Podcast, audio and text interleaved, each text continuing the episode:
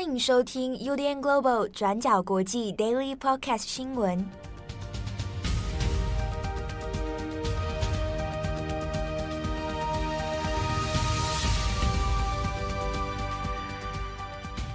Hello，大家好，欢迎收听 UDN Global 转角国际 Daily Podcast 新闻。我是编辑七号，我是编辑木仪。今天是二零二二年十月五号，星期三。我听说我们很多听友哦，他是在中午过后，或者是他吃午饭的时候，嗯、然后来搭配 Daily Podcast 新闻。那也有的人呢是下班的时候通勤，搭配 Daily Podcast 新闻。配吃饭这样吃得下吗？嗯，我也很怀疑。还 有，我有看到还有是说，他吃午饭还在一边打电动，那还一边听 Daily Podcast 新闻，哇，很忙哎。哦，对啊，这个行程有点满。是啊，那无论你在任何的时候收听啊，我们都祝福你平安又愉快。好，今天五号我们来更新几则重大的国际新闻。首先，前面两条我会来谈一下跟记者有关的两则新闻哦。那最后我们来会。补充关于伊朗的一些事情。好，那首先第一个呢，我们先看菲律宾的记者。那菲律宾现在已经由小马可仕当选了。好，但是呢，现在呢就传出说，在十月三号星期一的晚上，有一位电台的评论员，或者我们讲电台的新闻工作者，啊，他现年是六十三岁，叫做马巴萨。他在十月三号星期一晚间呢，在马尼拉这边哦。在一个住宅区的门口，然后遭到两名歹徒直接开枪射杀，那马巴萨就过世了。那这件事情初步的调查认为说，有可能哦是遭到人家恶意的刺杀的。那中间呢，就有一些关于呃，像是无国界记者组织或者菲律宾的一些记者团体哦，就有严正的表达对这件事情的关切。那尤其在地菲律宾的一些讨论里面，就有指称哦，因为马巴萨过去在不管是他在电台好，还是在他的个人 YouTube 频道，都对于像是先前的前任政府杜特地，那还有现在的小马可士，都是抱持非常多政治上的批判还有批评哦。那所以这件事情也被指向说是跟小马可士。可能是有一些关系的啊，当然他没有一个直接的证据，但是呢，无论如何，可能现在在菲律宾里面的讨论里面就会讲啊，他这个政治的环境越来越肃杀，那对于新闻工作者、对于记者的人身安全都有造成了很多威胁哦。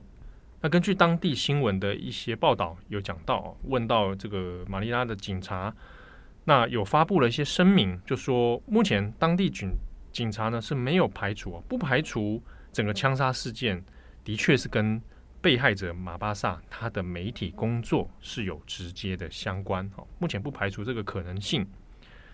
那无国界的记者组织呢，在这边也有同时哦公布一个数据哦，就说在过去三十五年来呢，菲律宾已经至少有一百八十七名记者被杀害。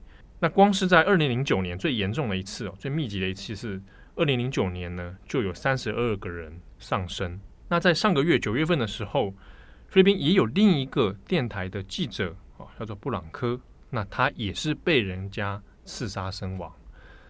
好，那另一个我们来看一下俄罗斯，大家应该还有印象哦，在俄罗斯宣布对乌克兰开战哦，来侵略乌克兰之后没有多久，在今年的三月十四号，那本来呢，在俄罗斯的电视台有一位所谓的造反的编辑。啊叫做玛丽娜·欧维斯扬尼科娃，那她在电视节目上面呢，就有举大字报哦，说你现在收看的全是谎言啊！那是今年三月十四号发生的事情。他隔天三月十五号的时候，他就有被抓捕哦。那虽然有短暂的被释放，不过后来呢，大家很多人就在讨论说，那这个所谓造反的新闻编辑后来去了哪里？好，那在今年七月中的时候，他本人。还算是安全哦，不过他也有跑去克里姆林宫的附近，那一个人呢就举牌抗议啊，他就海报上面就有写说普丁是杀人犯。那当然他后来也是被抓捕了。那被抓捕之后呢，他并不是被关到监狱里面，而是软禁在家里哦。时间大约是从今年的八月啊，然后一直到到十月，预定是要到十月中的时候哦，那才会再做进一步的审判。那根据俄罗斯官方的说法呢，当初把他软禁的理由是说他呢在散布一些跟俄国有关的这个假讯息啊，那所以用这个罪名来把他软禁。那如果假设这个罪名成立的话，至少会判十年到十五年以上哦。那就在上个星期九月底的时候呢，那就有传出说他本人现在已经不知去向。那有一个说法是他带着两个孩子就离开了家中。换句话说，他自行脱离了软禁的状态啊。那到底人现在目前是人在俄罗斯吗？还是说他已经逃到俄罗斯以外的国家了？那这个目前是不晓得的。那所以在这两天的新闻里面，哦，那不管是俄罗斯传出的消息，或者其他俄罗斯境外媒体的报道，目前已经知道是说，可能他已经离开了这个，至少是离开软禁状态，但是去了哪里，目前是不晓得的。好，那以上是两则跟新闻工作者有关的新闻。那下面一则，我们来看一下，我们先前也有多次跟大家讲过，在伊朗。啊，因为阿米尼的事件引发了一连串的抗争，那这个抗争目前仍然在扩大当中。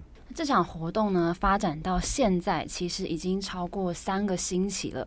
那伊朗政府这段时间，他们都以暴力的镇压来处理这些呃示威的民众哦，所以反而更激起了民众的愤怒。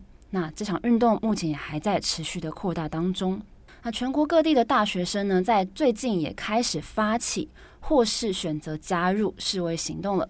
像是在上个周末，伊朗有名的谢里夫里，伊朗有名的谢里夫理工大学就发生了一场警方血腥镇暴的场面。那当场的那个抗议学生，他就说，当时现场充满着枪声跟尖叫声。那也有目击学生说，当时在现场是充满着枪声跟尖叫声的。那也有同学在混乱之中被警察强制的套上黑色的头罩，然后被带走。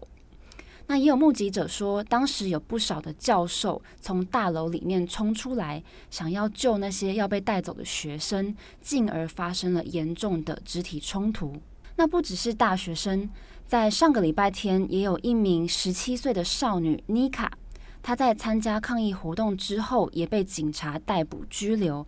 然后在十天之后死在拘留中心里面，那这也让很多愤怒的高中生最后都选择加入了抗议的行动。最近也流传了一些高中生抗议行动的照片，例如说有一张照片里面就有一群女学生，她们在教室里面全部脱下头巾，然后抱在一起，面对黑板上抗议的标语。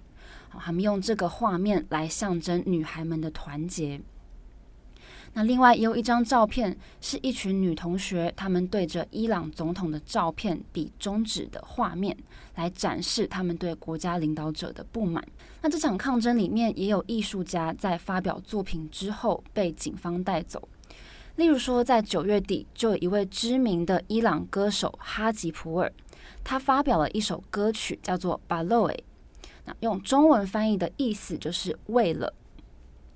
那歌词里面也用这个字“为了”作为很多句子的开头，例如说，其中有一段就唱着：“为了在街道上自由跳舞，为了亲吻爱人，为了我的姐妹，你的姐妹，也为了我们的姐妹。”那这首歌除了在凸显女性在这场示威活动里面的重要性，它也描述了伊朗人长期以来在贫穷、还有压迫跟性别不平等的这个社会下生活的这种痛苦。那因为歌词引发了非常多伊朗人的共感哦，所以发表之后也马上变成示威的代表歌曲。那我们可以在各地的抗议行动里面看到很多群众都在抗议中大声的合唱这首歌。那哈吉普尔他在发表这首歌曲之后，也立刻被警方逮捕。那这首歌也立刻被下架。但即使是这样，也阻止不了民众在抗议行动中大声传唱这首歌曲。那最后，我们来看看一篇《华尔街日报》的一篇分析哦。这篇分析它就是用中产阶级跟经济的角度来看这个事件。这篇报道就说，伊朗的中产阶级在一九七九年伊斯兰革命之后，一直都是保持着经济稳定的一种呃重要的力量。那甚至中产阶级的人口曾经达到了伊朗总人口的百分之六十这么多。但是现在中产阶级的人口不但萎缩到总人口一半以下，那目前全球也正在面临很严重的通膨压力的困境。那还有超过三分之一的伊朗人是活在贫穷的困境之中。那也就是说，阿米尼事件让伊朗人对于常年经济的不满，还有对专制统治的愤怒，透过这个阿米尼的事件一次的来爆发。那也让这场抗议行动变成了一种全民反专制的大型抗争。好，那以上是今天的 Daily Podcast 新闻。那有关于阿米尼的系列报道呢，我们先前在网站上面也做了一个呃报道。那后面还会有后续关于像是歌曲的啊，那以及可能在新闻进度上面，我们也抽出几个议题哦来做讨论啊，大家也可以来关注转角国际的网站。好，那节目的最后来稍微聊一下。呃，这这两天啊，发现一件事情，嗯哼，嗯，呃，我注意到有一个 VTuber，嗯。啊，VTuber 就是呃虚拟的 YouTuber，哎、嗯，我可以这么说吗？可以，可以啊，V VTuber，嗯，好，那刚好最近注意到有一个 VTuber 好像有在看收听转角国际，对，有点害羞，对啊，那听了之后，我就哎，我就有有朋友，呃，不是朋友，就有读者来争相。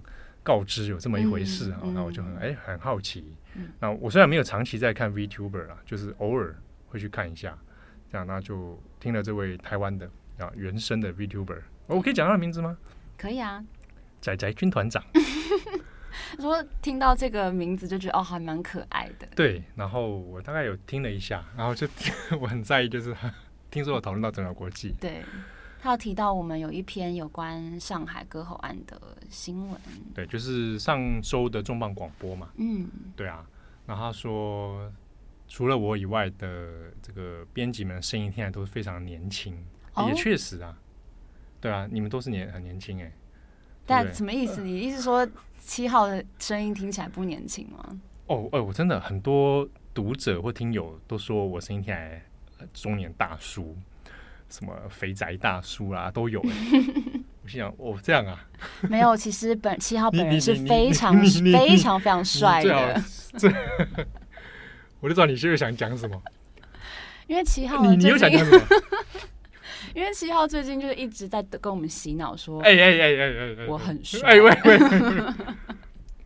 好，不过这边要澄清一件事情啊，因为我们那时候聊到说关于很 biang 这个，嗯，那我发现因为你们在你跟慧仪。在 Daily 上面有聊到这事情嘛？啊，就造成了一个说一个假资讯它在扩散，你知道吗？很多人误会那天的事情的原始的真真面目真相是什么？那你要跟大家再解释一次。好，我跟大家解释一下。嗯，为什么七号会在台北大学找一个大学生跟他说：“请问你们最 biang 的社团是什么？”嗯哼，并不是因为我要拉近跟大学生的距离。哦，现在已经演变成这样了，是不是？不是。我跟你说，那天的事实的还原是，嗯。我跟慧仪还有木仪说，我们要来猜拳，输的人呢，去跟一个大学生说，请问你们最 biang 的社团是什么？然后因为故意说出 biang 这个字来，嗯、来造成自己很老的错觉。哦，原来是这样子啊！对对对对对。可是我怎么不记得有猜拳这件事情？啊、因为你们不想猜，哦、所以最后说那就我去。其实你心里很想要讲吧？对，然后我就去了，嗯、所以我就问了那个 那个。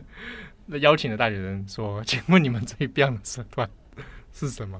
我永远都记得那两位大学生听到这个字之后的狐疑的表情。对，这一点是我当场是我我自己也蛮意外的。嗯，没想到 “biang” 这个词已经这个正式的走入历史。嗯哼，好，你现在带起一个新的风潮。对，就是说让 “biang” 这个词它稍微复活一下，那它就变成一个哎新的潮流。好啊，“biang” 就是这个。不一样，嗯，不一样你上次在买饮，I A N G，对，Beyond。你上次在买饮料的时候还忍不住跟店员说，你们的饮料蛮 Beyond 的。你不要再否认你很喜欢讲这句话的那种热情好吗？毕竟我也是个新兴人类，嗯，只要我喜欢，有什么不可以？嗯，好，感谢大家的收听，我是编辑七号，我是编辑木一，我们下次见喽，拜拜，拜拜。感谢你的收听。如果想知道更多资讯，请上网搜寻 UDN Global 转角国际。